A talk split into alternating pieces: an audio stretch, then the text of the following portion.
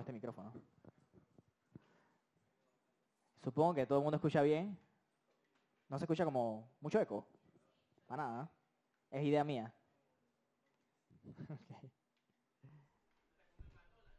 McDonald's. Ah. ya me acordé. Bueno, estamos viendo una serie que ha estado ya... ¿Cuánto tiempo? Ya Iniciamos a principios de este año, ¿no? Llevamos casi tres meses hablando acerca de los nombres de Dios y las implicaciones que tiene para nuestra vida. Hemos hablado de que eh, los nombres de Dios reflejan cualidades de su carácter y nos ayudan a comprender mejor quién es Él. Al final, nuestra percepción de Dios va a cambiar de acuerdo a lo que nosotros sabemos de Dios. Y la Biblia nos revela ah, muchas cosas respecto al carácter de Dios. En este caso, eh, me toca compartir acerca de otro nombre de Dios muy famoso y que, digamos que es uno de los más, más famosos de todos. Eh, no sé si le voy a hacer justicia al, al, nombre y a, y a lo extenso de la cantidad de información que podríamos encontrar al respecto. Así que voy a, voy a tratar de hacer mi mayor esfuerzo por hacer lo mismo que, que hago siempre, que me toca pararme aquí respecto a los nombres de Dios, y es encontrar eh, cómo afecta eh, conocer esta característica de Dios a mi vida en particular. Así que si me acompañan orando, se los agradecería. Padre, gracias por la oportunidad de nuevo de estar aquí delante. Eh, es un privilegio, es una responsabilidad bien grande también. Por eso quiero pedir tu ayuda, que me ayudes a compartir este mensaje de esta mañana con eh, palabras que vienen de ti. Sé que las cosas que, que estoy diciendo aquí las estoy diciendo en representación tuya, así que tengo que hacerlo lo mejor posible. Eh, te agradezco también por quienes han llegado. Ayúdanos a todos a poder prestar suficiente atención, a quizá eh, apartarnos un poquito de los celulares, de, la tecnología, si nos afecta, para que podamos comprender bien lo que, lo que vamos a ver el día de hoy. Te lo pido en el nombre de Jesús. Amén. Ok, hay dos puntos básicos que quiero eh, comunicar esta mañana respecto al nombre Jehová. Y yo no me... Bueno, sí lo hice, pero para efectos de este estudio, yo no, yo no profundicé demasiado en eh, el nombre en sí y, y- eh, detalles como bien técnicos respecto al nombre. Eh, yo me enfoqué un poco más en dos historias que vamos a ver que están relacionadas con este nombre en particular y su significado y cuáles son, cómo, cómo debería afectar nuestra vida. Las historias bíblicas están diseñadas de tal forma que podamos ver los principios bíblicos eh, a través de eh, personajes reales, que podamos experimentarlos mejor. Porque la teoría, yo no sé si a ustedes les pasa, pero la teoría eh, a veces abruma demasiado y las historias son como un método más fácil de asimilar verdades bíblicas. Si a ustedes les pasa como me pasaba a mí cuando era niño, yo tenía una Biblia, creo que era una Biblia Dios habla hoy, algo así. Y tenía dibujitos, tenía como dibujitos sencillos, simples, así palitos y, y esas cositas así. Y eh, lo que más yo leía cuando era niño, no siendo cristiano, lo que más yo leía eran las historias, justamente entre, entre, entre jueces a, a reyes, por ahí. Yo, yo me fascinaban esas historias, ¿sabes? Y yo no entendía muy bien todo lo que se decía, pero me fascinaban las historias. Ellas definitivamente tienen una forma de capturar nuestra mente, ayudarnos a comprender los principios básicos.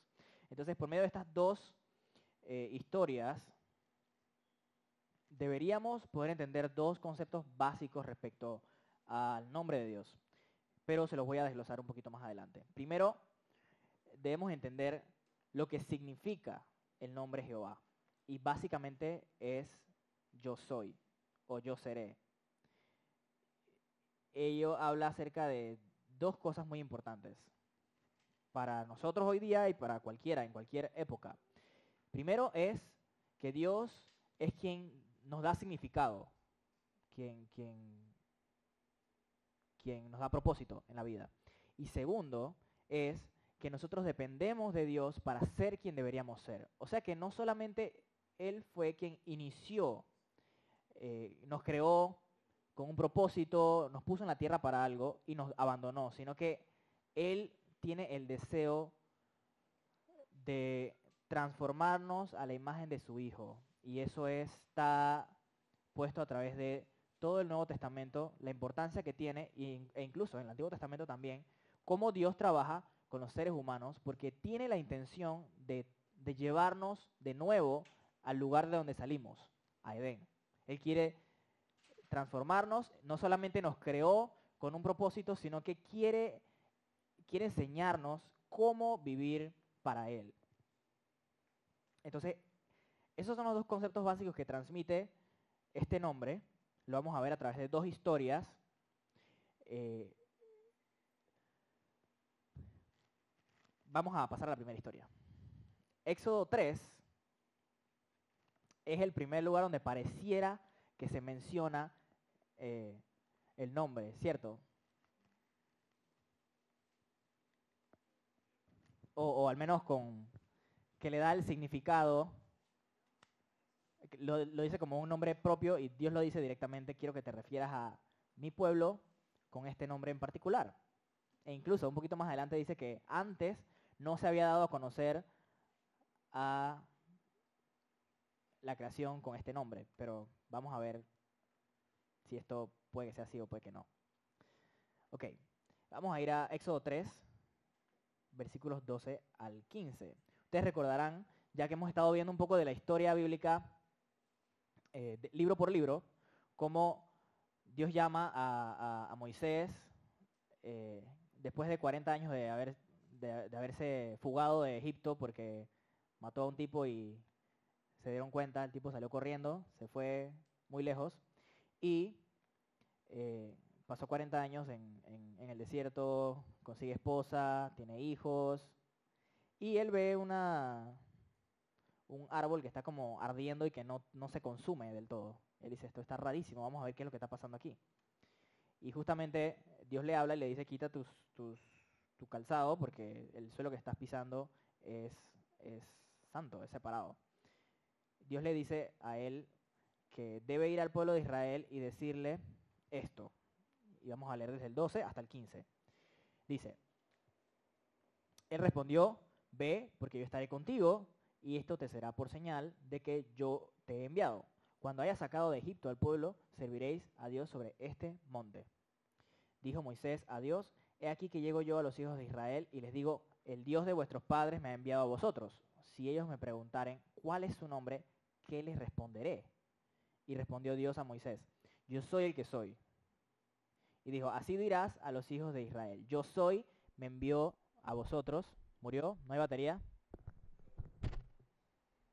¿Murió? Hola, hola. Hola, hola, hola, hola, hola, hola, hola. Ok, listo. Si, lo, si lo pueden dejar así, sería lo ideal. Y me buscan sus Biblias y me siguen, porfa. Gracias. Ajá, entonces dice, yo soy el que soy, estoy en el versículo 14, y dijo, así dirás a los hijos de Israel, yo soy me envió a vosotros. Además, dijo Dios a Moisés, así dirás a los hijos de Israel, Jehová, el Dios de vuestros padres, el Dios de Abraham, Dios de Isaac y Dios de Jacob, me ha enviado a vosotros. Este es mi nombre para siempre, con él se me recordará por todos los siglos. Entonces, eh, un, dato curioso es que el nombre de Dios era tan sagrado para, para este grupo de personas que decidieron ocultarlo, eh, decidieron no utilizarlo en, frases en su diario vivir porque tenían miedo de poder eh, manchar el nombre de Dios al usarlo. Entonces con el tiempo se cree que se perdió la pronunciación correcta del nombre ya que no era utilizado, sino que fue reemplazado utilizando un... un ¿Ah? No una abreviación. Para no utilizar términos técnicos, agarraron, como, se ha dicho antes, como ha dicho Willy antes en otros mensajes, tomaron parte del, nombre de Dios, cuatro letras, a eso se le llama tetragramatón, pero básicamente es cuatro letras, es el significado de eso. Tomaron esas cuatro letras y le añadieron unos puntitos eh, que se llaman eh, Nikud, que, que da como sentido de vocales, para que cuando vieran esa palabra, en vez de mencionar el nombre de Dios, mencionaran la palabra Señor, en vez de decir eh, em, en vez de decir el nombre de Dios, dijeran eso. Ahorita mismo tengo como un montón de formas que se le ha dado al nombre de Dios en mi cabeza y se me, se me va como la forma correcta de decirlo. Yahvé sería en español y en el original sería como Yahweh. Yahweh. Entonces, la- los cambios que se hicieron en el nombre, como por ejemplo Jehová, se, dieron porque cuando estaban traduciendo, eh, desde los años 600 por allá, cuando, venían traduciendo el texto, ellos utilizaban una técnica para traducción que era incorrecta y era básicamente como al ojo. Y, bueno, fue, fue evolucionando la palabra hasta que llegó a ser Jehová. Eh, para efectos de el mensaje de hoy, no es tan relevante ver ese tipo de detalles, más bien el significado del nombre de Dios. Ese era un paréntesis ahí. Pero a través de la historia de Moisés, en este caso en particular cuando Dios lo llama, cuando Dios revela ese nombre, Él está diciendo a Moisés algo, le está dando un mensaje para el pueblo. Si ustedes ven, la mayoría de los nombres de Dios son, eh, son nombres que las personas le pusieron a Dios por cierta característica, cierta cualidad de Él en su carácter. Entonces, si ustedes ven, está el, eh, el- el de la semana pasada, ¿cuál era? Era el de Agar. El que me ve, ajá. ¿Y, y es, cuál, cómo era que se decía eso? Del viviente que me ve. ¿Ah? Roy. Bien. Entonces, básicamente, si traduces esa frase, es como, en el idioma, obviamente, en el que lo estaban utilizando era súper conocido y no era, no, no era como para nosotros que tú dices que el Roy, eso que era como el viviente que me ve. Boom. Terminó. Entonces, McDonald's no. Entonces, es importante entender que Dios le dice a Moisés, quiero que vayas a este pueblo a quien yo rescaté, a quien, a quien yo le, hice promesas, de Abraham, Isaac, Jacob, a sus padres, hace 400 años le hice unas promesas y, y voy a cumplirlas. Quiero que sepan que yo soy.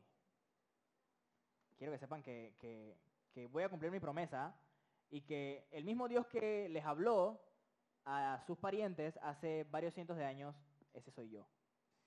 Entonces nos habla de dos cosas en particular. Nos habla de propósito y nos habla de eh, que Dios tiene un plan para las personas.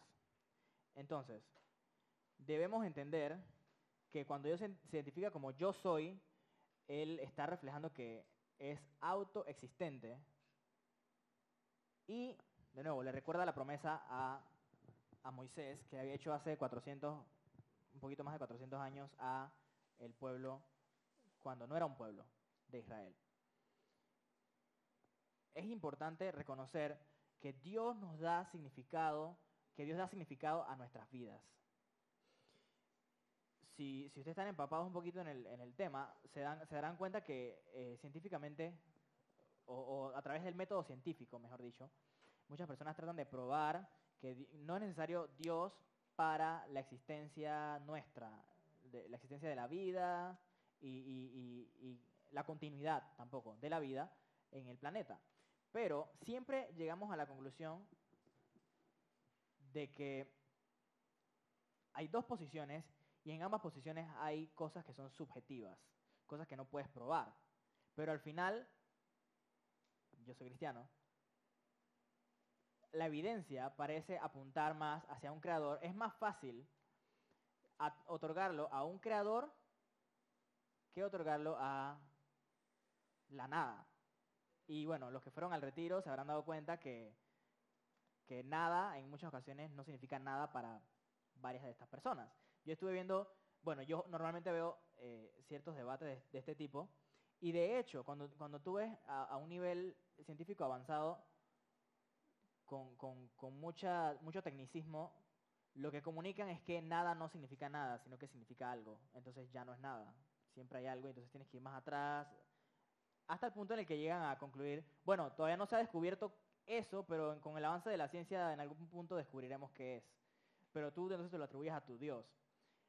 Y bueno, nosotros desde hace milenios venimos diciendo que Dios es el creador de las cosas y es, es, es la solución realmente a lo que nunca van a encontrar. Por ende, debemos entender que Dios no, no es, que Dios nos creó y que Él es como esa pieza que hace falta en nuestra vida. En muchas ocasiones estamos luchando con, en nuestras mentes por, por entender de dónde salen ciertas cosas, pero la verdad es que Dios es el que le da significado a la vida. Tú puedes elegir gastar más de tu tiempo buscando significado, buscando cuál es el propósito de tu vida en cualquier cosa. Pero si eres de ese tipo de personas que, que decidieron que Jesús, o entendieron, mejor dicho, que Jesús es eso que necesitamos, te darías cuenta que, que es la verdad y que ya no necesitas buscar en otro lugar, que Dios es suficiente y que al final Él le da significado a tu vida. Entonces, sin Dios no tenemos una base para la existencia de la vida en el planeta ni, ni, ningún tipo de vida en otros lugares. Porque sin el creador no hay creación. Sin el creador no hay creación. Entonces, Jesús también se identifica como yo soy en varias ocasiones. Y de esto hay toda una teología ahí, eh, porque Juan parece que apuntara en muchos pasajes a, que Jesús es Dios a través de, hacer una relación entre, entre esa frase, yo soy de Jesús y el yo soy de Jehová. Y hace una relación ahí bien, bien pretty. Miren un, un par de ejemplos. En Juan 5, 17, y esto Jesús lo hace bastante seguido,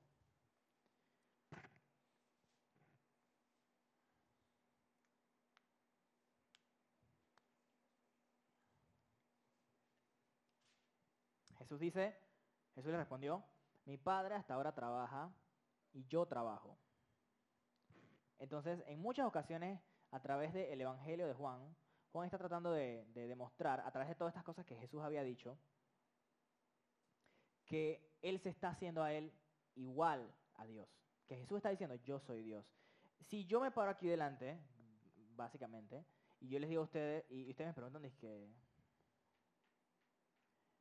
eh, me gustaría conocer mejor a Dios. Y yo te digo, que, mírame, aquí estoy. Yo soy. ¿Qué, ¿Qué, se les viene a la mente? Por ahí me dijeron que está loco. ¿Qué más se les viene a la mente? Me paro aquí delante y les digo que, hola, yo soy. Quiero ver a Dios. Yo soy.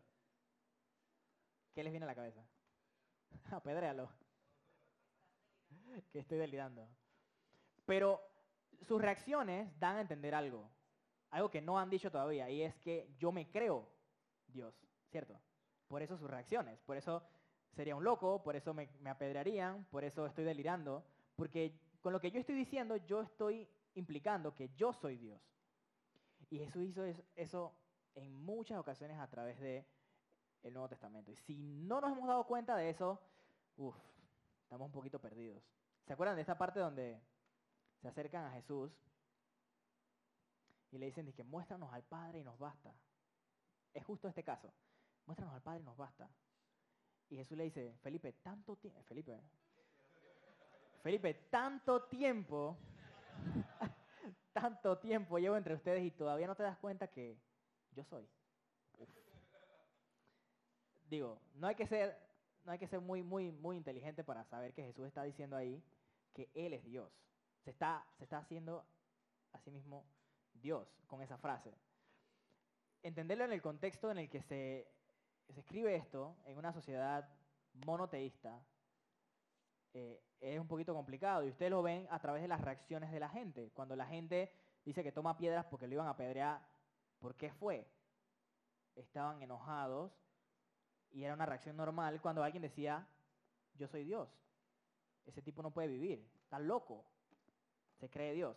Entonces Jesús lo dijo en muchas ocasiones.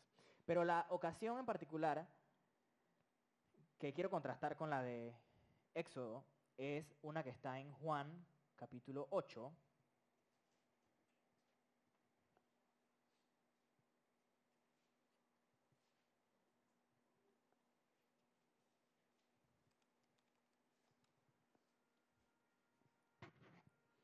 En Juan capítulo 8. Voy para allá. Es que tengo apuntado solamente el, el que da en el clavo, pero iba a leer más. Me delató. Ese es el sonido de la Biblia, exacto. Observen desde... Ajá, ok. Ajá, ajá, ajá. Ok, ok. Vamos aquí. Desde el 31. Después de una serie de conversaciones respecto a quién es Jesús, había un grupo de judíos que dice que habían creído en él. Pero vamos a ver si creyeron de verdad. Eh, estoy en Juan 8:31. Dice, eh, dijo entonces Jesús a los judíos que habían creído en él, si vosotros permaneciereis en mi palabra, seréis verdaderamente mis discípulos y conoceréis la verdad y la verdad os hará libres. Lo que Jesús estaba proponiendo aquí es si, si ustedes dicen que creen en mí, pero se va a demostrar a través de que ustedes permanezcan siguiendo lo que yo les estoy diciendo. Entonces van a demostrar que son verdaderamente mis discípulos. Entonces van a conocer la verdad y la verdad les va a libertad. esto, esto comienza la discusión fea de lo que sigue. Porque Jesús le está diciendo que no son libres, básicamente con decirles que iban a conocer la verdad y entonces la verdad los haría libres. Y están como que, wait, espérate, nosotros somos libres. Dice 33, le respondieron, linaje de Abraham somos, y jamás hemos sido esclavos de nadie. ¿Cómo dices tú, seréis libres? Jesús le respondió, de cierto, de cierto os digo que todo aquel que hace pecado, esclavo es del pecado. Entonces, quiero parar aquí un segundo. Jesús le está diciendo a esta gente, que, a estos judíos que habían creído en él, que todo el que hace pecado es esclavo del pecado. Y que Él vino para traer libertad. De hecho, le dijo, si ustedes siguen los mandamientos que yo les estoy dando, demostrarían que realmente son mis discípulos. Entonces vendrían a ser libres. ¿De qué? Bueno, del pecado. Jesús no le estaba diciendo acerca de otras cosas, Él está hablando específicamente acerca del pecado. Y que ellos no podían ser libres del pecado, a menos que siguieran los mandamientos, ¿verdad? Dice, el esclavo no queda, estoy en el 35, el esclavo no queda en la casa para siempre, el hijo sí queda para siempre. Así que si el hijo os libertare, seréis verdaderamente libres. Entonces agrega algo más. No, no solo el hecho de, de seguir las enseñanzas, es que el hijo necesita liberarte para que puedas ser verdaderamente libres. Dice, sé que sois descendientes de Abraham, pero procuráis matarme porque mi palabra no haya cabida en vosotros. Entonces, aquí está, aquí está el resultado. Ustedes dicen que me siguen, pero eh, lo que yo les estoy comentando acerca de ser libres no entra en su cabeza. Entonces, sí, son descendientes de Abraham, pero intentan matarme. Y justamente es porque lo que yo les estoy diciendo no puede entrar en su cabeza. Yo hablo lo que he visto acerca de mi padre. Y vosotros hacéis lo que habéis oído acerca de vuestro padre. Se está poniendo fea la cosa. Respondieron y le dijeron, nuestro padre es Abraham. Jesús le dijo, si fueseis hijos de Abraham, las obras de Abraham haríais. Entonces, aquí está hablando de otra, otro, ah, él le dijo en antes, ustedes son hijos de Abraham. Pero le dice, si ustedes, si ustedes realmente fueran hijos de Abraham, lo que Abraham hizo, ustedes harían. Pero ahora procuráis matarme a mí, hombre que os he hablado la verdad, la cual he oído de Dios. No hizo esto Abraham vosotros hacéis la obra de vuestro Padre. Entonces le dijeron, nosotros no somos nacidos de fornicación. Un padre tenemos que es Dios. Y se están subiendo el, el- la calentura aquí. Eh, algunos consideran que lo que ellos están diciendo en este momento, conociendo, digamos, el trasfondo de Jesús o lo que creían que conocían de Jesús, naturalmente, es como que, hey, tú sabes, nosotros conocemos esa historia de que María, sacamos la matemática y no nos cuadraba, tú sabes. José y María se juntaron en tal tiempo y tú naciste en tal tiempo, como que eso no funciona. Cuando tú ves como una boda de, de, de- no, sé si lo han logrado ver en algún momento, pero una boda en la que eh, como que poco tiempo después de casados viene un bebé, dije, oye, ¿cuánto tiempo tienes? Dije, ah, tengo cuatro meses y te casaste, hace- te casaste hace, dos meses. Es como que, mm, ya, ya entiendo cómo, por dónde va la cosa, ¿no? Ya entiendo qué, qué fue lo que pasó y qué aceleró todo. Entonces la matemática de ellos era, era ese tipo de matemática, ¿sabes? Dice, nosotros no somos hijos de fornicación como otros. Entonces para ellos, esto, muchos entienden que esto está, están queriendo decir justamente eso. Nosotros no somos como tú, por ejemplo. Porque obviamente no entienden el hecho milagroso de lo que sucedió. Y bueno, sería difícil de comprender en, cierto punto porque imagínate que hoy día se nos acerque alguien en esta misma situación y se casa, tú sabes, cuatro meses de embarazo y dos meses de, de casados y, y dice que no, es que es del Espíritu Santo. Está, está un poquito complicado. Entonces, en el 42 dice, Jesús entonces les dijo, si vuestro Padre fuese Dios, ciertamente me amaríais, porque yo de Dios he salido y he venido, pues no he venido de mí mismo, sino que Él me envió. ¿Por qué no entendéis mi lenguaje? Porque no podéis escuchar mis palabras. Entonces ellos estaban cerrados a escuchar lo que Jesús tenía para decirles. Esta gente que había creído en Jesús, eh, de acuerdo a cómo comenzamos a leer el texto, no podía entender lo que Jesús estaba diciendo. No podía creer que era necesario seguirle, obedecerle, y eso demostraría que eran realmente discípulos de él. Y aquí ya explota la cosa y Jesús le dice, vosotros sois de vuestro padre el diablo, y los deseos de vuestro padre queréis hacer. Él ha sido homicida desde el principio y no ha permanecido en la verdad porque no hay verdad en él. Cuando habla mentira, de suyo habla, porque es mentiroso y padre de mentira. Y a mí, porque digo la verdad, no me creéis. Entonces, él está planteando algo mucho más grande que, que ser linaje de Abraham. Entonces ellos consideraban que por ser parte de la familia eh, física de Abraham, tenían ciertos privilegios. Ser parte del pueblo de Dios, eh, soy parte de la familia de Dios. Pero Jesús vino al mundo justamente para trastornarnos eh, en las cosas que nosotros creíamos que eran las cosas básicas. Y Él les dice, el problema fundamental aquí no es de, dónde, de quién saliste, de quién naciste. El problema aquí es que tú estás aferrado al pecado, eres esclavo de él, eres de una familia que no es Dios. Necesitas, necesitas un cambio a lo interno, en tu corazón, más allá de las cosas externas que, que se pueden ver. Y justamente ellos estaban en esa empresa, en esa empresa de, de, de hacer, de parecer justos, pero no podían resolver el problema del corazón. Entonces dice, ¿quién de vosotros me redarguye de pecado? Pues si digo la verdad, ¿por qué vosotros no me creéis? O sea, ¿quién de ustedes tiene pruebas de, de, algún pecado en mi vida? No hay. Entonces si digo la verdad, ¿por qué no me creen?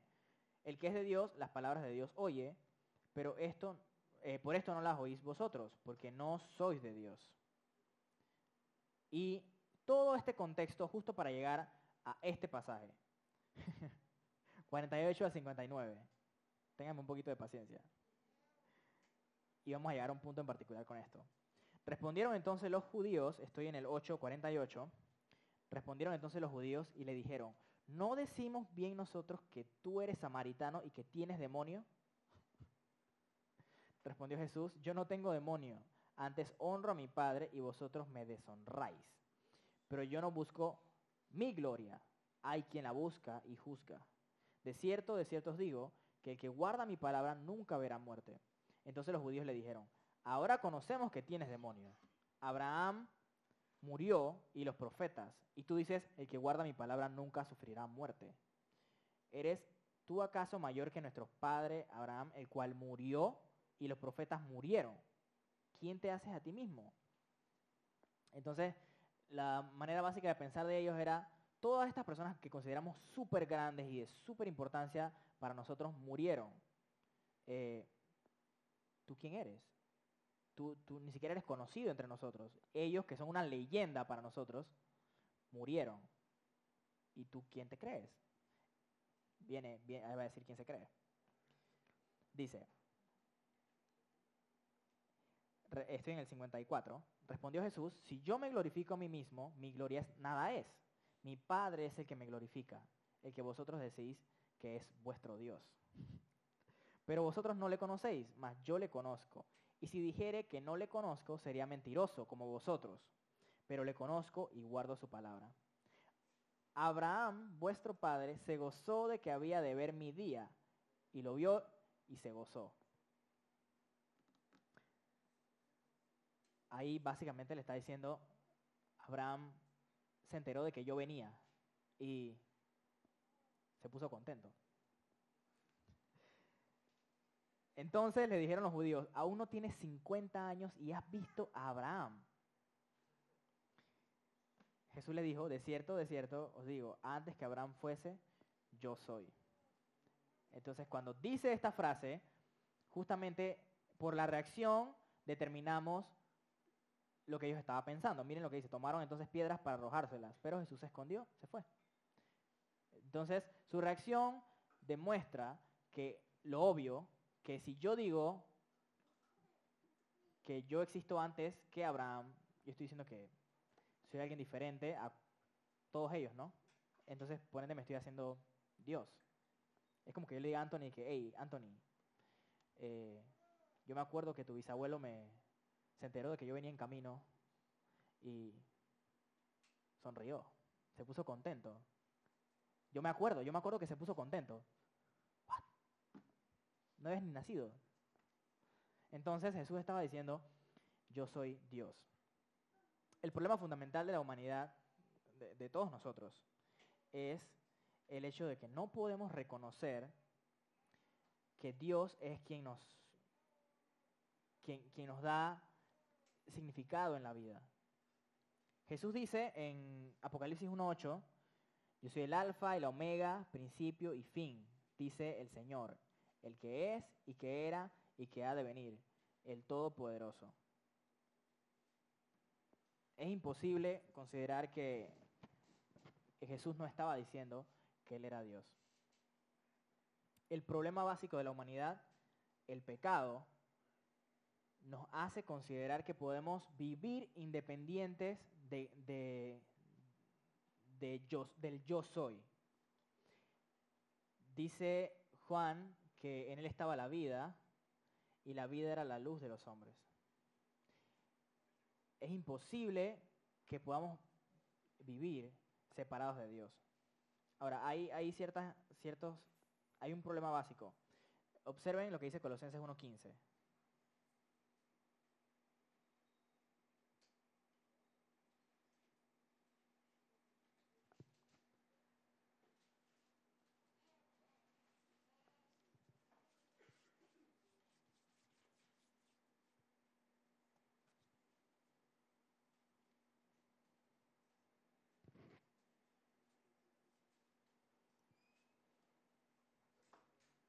Colosenses 1.15 al 17 dicen que, hablando acerca de Jesús, que Él es la imagen del Dios invisible, el primogénito de toda creación, porque en Él fueron creadas todas las cosas, las que hay en los cielos y las que hay en la tierra, visibles e invisibles, sean tronos, sean dominios, sean principados, sean potestades. Todo fue creado por medio de Él y para Él. Y Él es antes de todas las cosas, y todas las cosas en Él subsisten. Y este es nuestro problema básico. Podemos entender como cristianos que Dios nos creó. Y en eso estamos de acuerdo, ¿cierto? Dios nos creó. Perfecto. Pero lo, que, lo que el nombre de Dios, yo soy, trata de decir, no es solo que Dios nos creó, sino que Él también, que subsistimos por medio de Él. Que no es este tipo de persona que algunos consideran que si existe un ente que creó el mundo, ese ente hace mucho tiempo no está eh, actuando en su creación, porque dejó los mecanismos apropiados para que ella se mantenga en movimiento. No sé si me explico. A través de las leyes, de, eh, de muchas leyes, el mundo se, digamos que pareciera, tiene la apariencia de que se sostiene a sí misma, pero a través de toda la historia de la Biblia se nota como Dios no está tan interesado en, ciertas partes de la creación como en nosotros en particular. Se ha dedicado a, a nosotros en particular.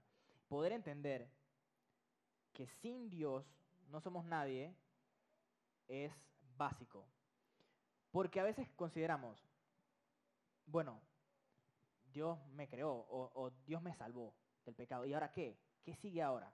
Bueno, ahora yo comienzo a desarrollar mi vida, ¿sabes? Ya Dios me salvó, todo está bien, todo es perfecto. Pero la verdad es que Juan capítulo 15 nos, habla de una historia totalmente diferente, algo, algo que no hay otro Dios que, que haga este tipo de cosas. Si me acompañan a Juan 15, van a observar una frase de Jesús que es bien conocida. Dice desde el versículo 1, yo soy la vid verdadera. Juan 15, yo soy la vid verdadera y mi padre es el labrador. Todo pámpano que en mí no lleva fruto lo quitará y todo aquel que lleva fruto lo limpiará para que lleve más fruto. Mas vosotros estáis limpios por la palabra que os he hablado. Ya vosotros estáis limpios, perdón, por la palabra que os he hablado permaneced en mí y yo en vosotros. Como el pámpano no puede llevar fruto por sí mismo si no permanece en la vid, así tampoco vosotros si no permanecéis en mí. Yo soy la vid, vosotros los pámpanos. El que permanece en mí y yo en él, éste lleva mucho fruto, porque separados de mí nada podéis hacer. Comprender que sin Dios no podemos hacer nada es esencial para nuestra vida como cristianos. Jesús recalca mucho la importancia de permanecer. Y en ocasiones eh, habrán escuchado este tipo de, de, personas que están acostumbrados a que alguien haga una oración y dice, ya, tú eres salvo, vas para el cielo. Pero se demuestra a través de permanecer en Jesús esa salvación. En este caso, permanecer no es lo que trae la salvación, porque sería entonces por nuestras acciones. Permanecer no es lo que provoca la salvación en nosotros, porque al principio ni siquiera, en principio ni siquiera podríamos salvarnos a nosotros mismos. Permanecer es solamente la demostración natural de algo que sucedió antes, una transformación que no podía suceder gracias a ninguno de nosotros, algo que es sobrenatural y que es que Dios decidió morir por nosotros. Dice que nosotros le amamos porque Él nos amó primero a nosotros. Entonces, si Dios no hubiera hecho esa demostración para con nosotros, nosotros estaríamos cómodos no buscando de Dios. Comprender que nuestra inclinación natural es hacia las cosas malas es muy importante para descubrir que el único que nos puede salvar es Dios. No hay otra forma de, de salvarnos. Pero permanecer en Dios es el resultado de esa transformación que ocurrió al principio. Deberíamos evaluar en nuestra vida hasta el momento. Dios es el yo soy. Todavía Él es. Todavía se mantiene.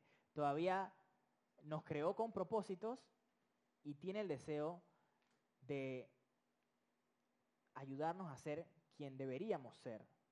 La transformación comenzó cuando creímos en Jesús, pero es un proceso que no termina hasta que venga Cristo. Poder ser transformados por Él. Entonces, dos cosas básicas. No vas a poder lograr todo lo que Dios tiene pensado para ti hasta que dejes de decir yo soy y reconozcas que Él es. Entonces, si, si hay áreas en tu vida en la cual tú dijiste yo soy y no Él es, en vez de dejar que Dios diga yo soy, tienes un problema de independencia. Porque obviamente consideras que no necesitas a Dios para esto o para aquello. Quizá tú pienses que, bueno, yo no necesito a Dios para levantarme de la cama, yo puedo hacerlo solo, no, no tengo problemas con eso. Dios me dio dos piernas para yo poder levantarme de la cama. ¿Hasta qué punto en nuestras propias vidas se ha convertido el, el Dios me dio esto para que yo haga aquello en una excusa para independizarme de Dios? para salir de su casa. Todos queremos salir de la casa de nuestros papás en algún punto. Bueno, muchos. Queremos salir de la casa de nuestros padres en algún punto, ser independientes. La libertad que se siente, ya se las he compartido antes. Dice, dice Celia que cada vez que yo me paro aquí yo tengo un ejemplo de algo de matrimonio. Que antes era de, noviazgo y ahora es de matrimonio, dice.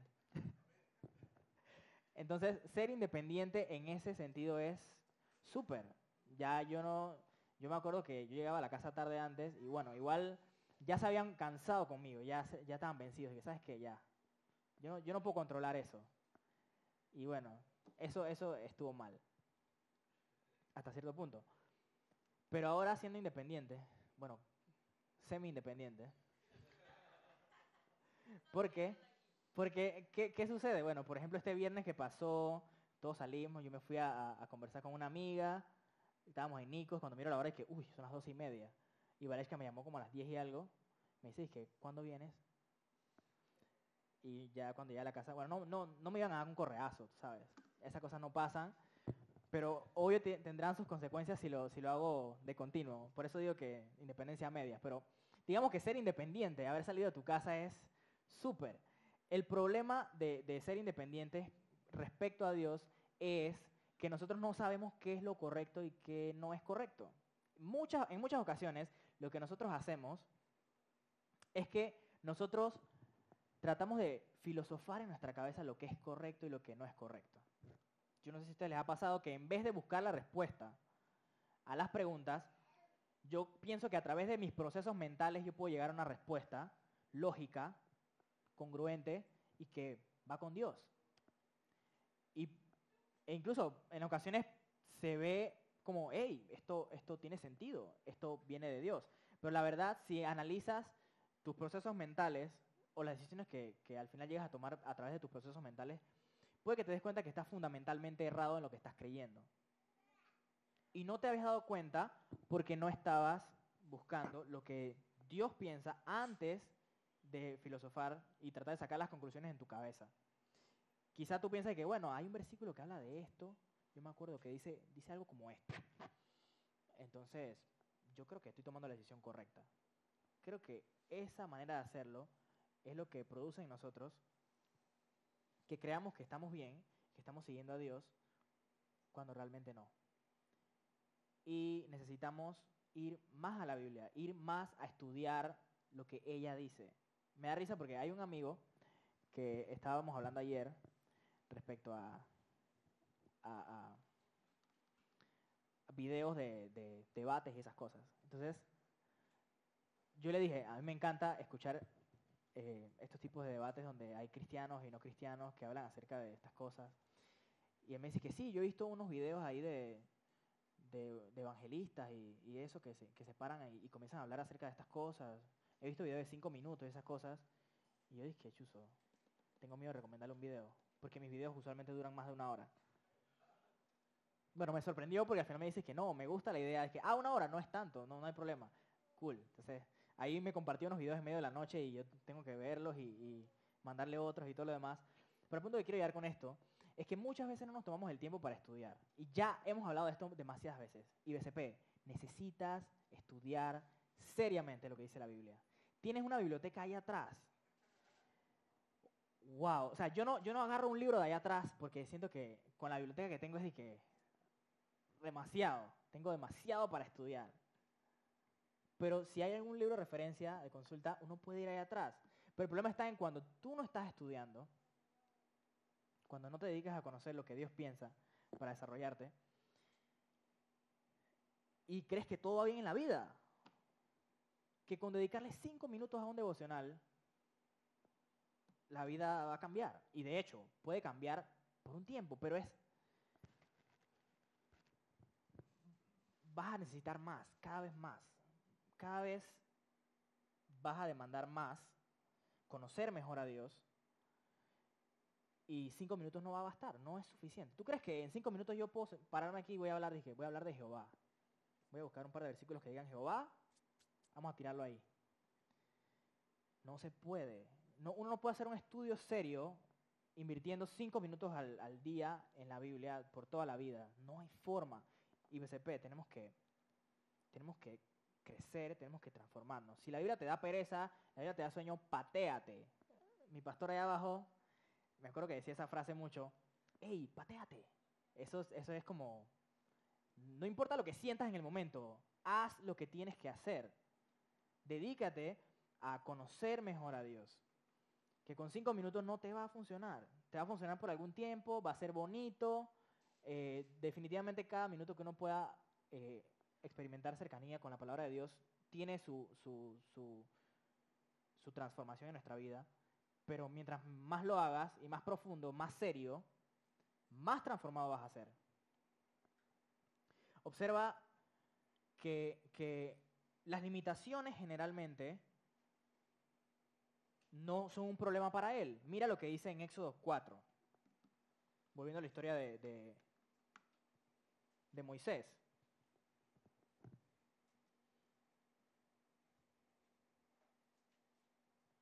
Éxodo 4, 11 y 12. Moisés está argumentando, no, es, lo que pasa es que yo nunca he sido de... Ajá, es como, no, no soy elocuente cuando hablo. O sea, ¿por qué me vas a enviar a mí? No, no entiendo. ¿Por qué yo tengo que decirle a los hijos de Israel que yo soy, me mandó a buscarlos, yo no puedo? Dice, eh, versículo 11 y 12, Jehová le respondió, ¿quién dio la boca al hombre? ¿O quién hizo al mundo y al mudo, al mudo, al mudo y al sordo, al que ve y al ciego? ¿No soy yo Jehová? Antes pues ve y yo estaré con tu boca y te enseñaré lo que hayas de hablar. Por un tiempo él se negó, ¿sabes? Y le dijo que bueno, ahí está tu hermano Aarón, agárralo a él. Y al final terminó siendo Moisés el que quedó hablando con el pueblo, ¿sí? Si, si ven a través de, de Éxodo, Levíticos, números, ven que el tipo quedó siendo quien iba a hablar al final y Dios lo fue transformando con el tiempo. Pero al punto que quiero llegar con esto es que tú no puedes lograr ser lo que Dios tiene pensado para ti hasta que dejes de decir yo soy. Y Él tiene la capacidad para transformar todo, todo lo que tú consideras que no puede cambiar en ti. Todo. Las limitaciones nunca han sido un problema para Él. Las limitaciones siempre son un problema tuyo, un problema mío.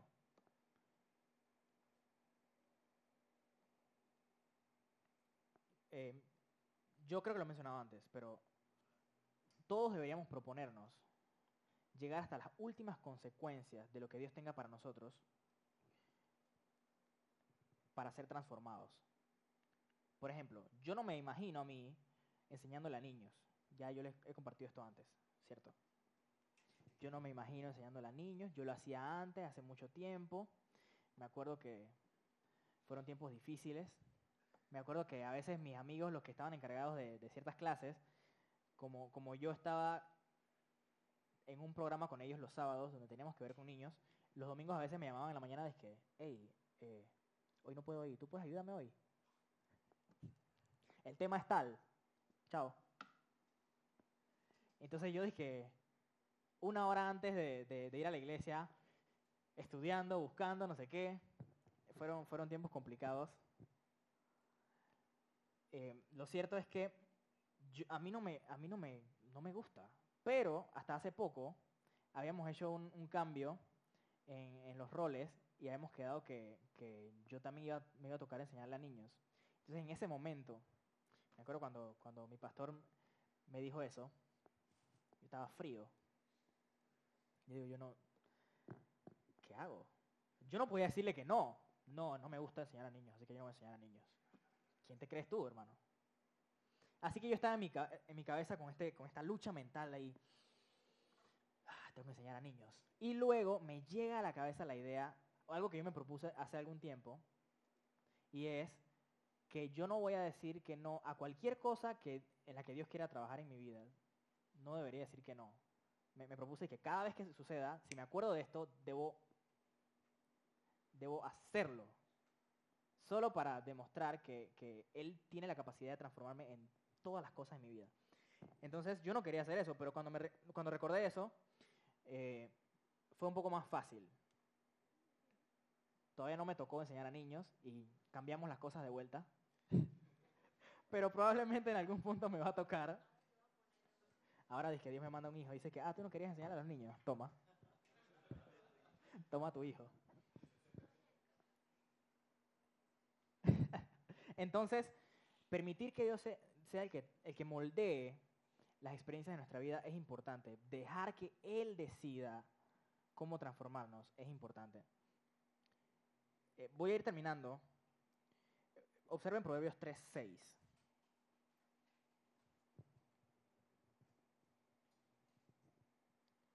Proverbios 3.6.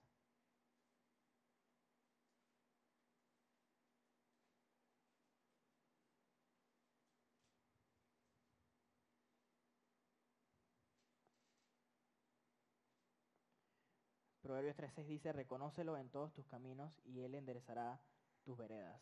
Entonces es un proceso continuo, es un proceso que comenzó cuando Jesús nos salvó, pero Él no ha terminado. Así que tú no creas que ya recibiste a Jesús y vienes a la iglesia y todo está chévere, porque yo soy, quiere todavía transformarte, día a día. O sea, quizá ahorita no lo entiendes, pero todos los días es una oportunidad para que Él transforme algo nuevo en tu vida. No es, no es algo mecánico como, ah, yo leo la Biblia y, y ya pues, yo leo la Biblia todos los días, así que algo me dice. Permite que de verdad experimentes su guía a través de las situaciones de tu vida. Porque definitivamente te vamos a encontrar a Pablo diciéndote no uses el celular en la iglesia, por ejemplo. Porque ni existía el celular. Ni existía la electricidad. De esa forma, pues. No habían canalizado, no la habían descubierto. Entonces, no vas a encontrar muchas cosas que hoy suceden, que hoy día suceden, pero encuentras los principios que te van a guiar a través de las situaciones de la vida.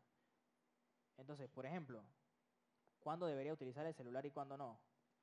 En el caso particular de Jan, ustedes me van a ver siempre con una Biblia de estas y cuando, cuando decidimos que no, entonces me van a ver con una de, una de papel.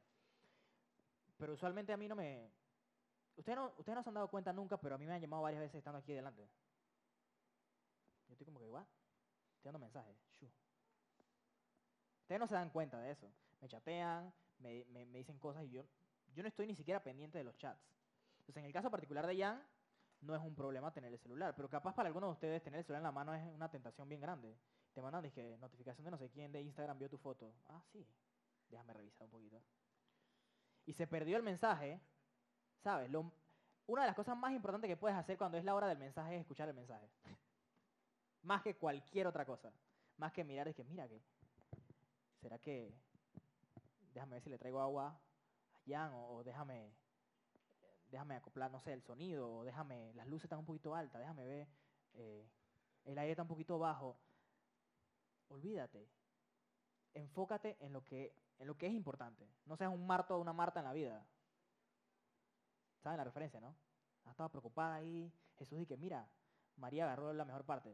Ella está sentada aquí conmigo y tú estás ahí toda y que la comida de la gente, no sé qué, la silla, el espacio.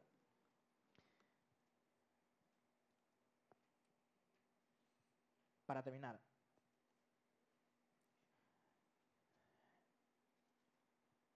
hay un reto importante para nosotros en nuestra vida acerca de Jehová.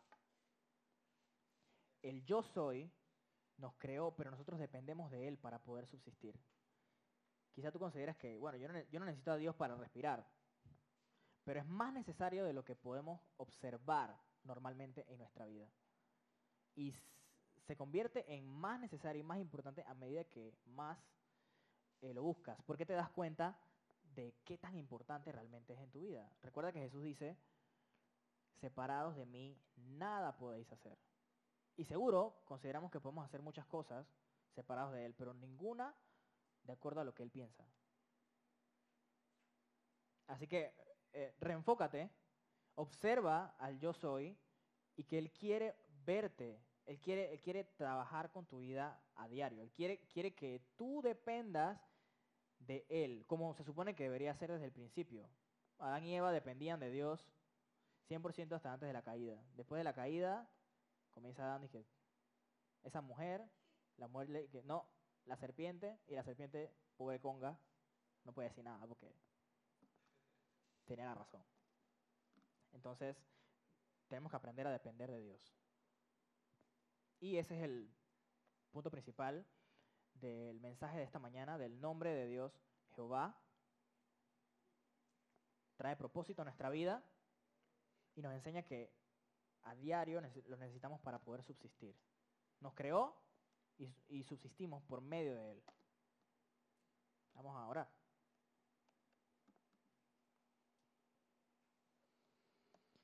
Bueno, Dios, a veces, a veces puede que en, mis cosas diarias y observe que pareciera que no te necesito para muchas de las cosas que hago y que tú creaste esto y aquello para justamente para ayudarme a, a desarrollarme como ser humano.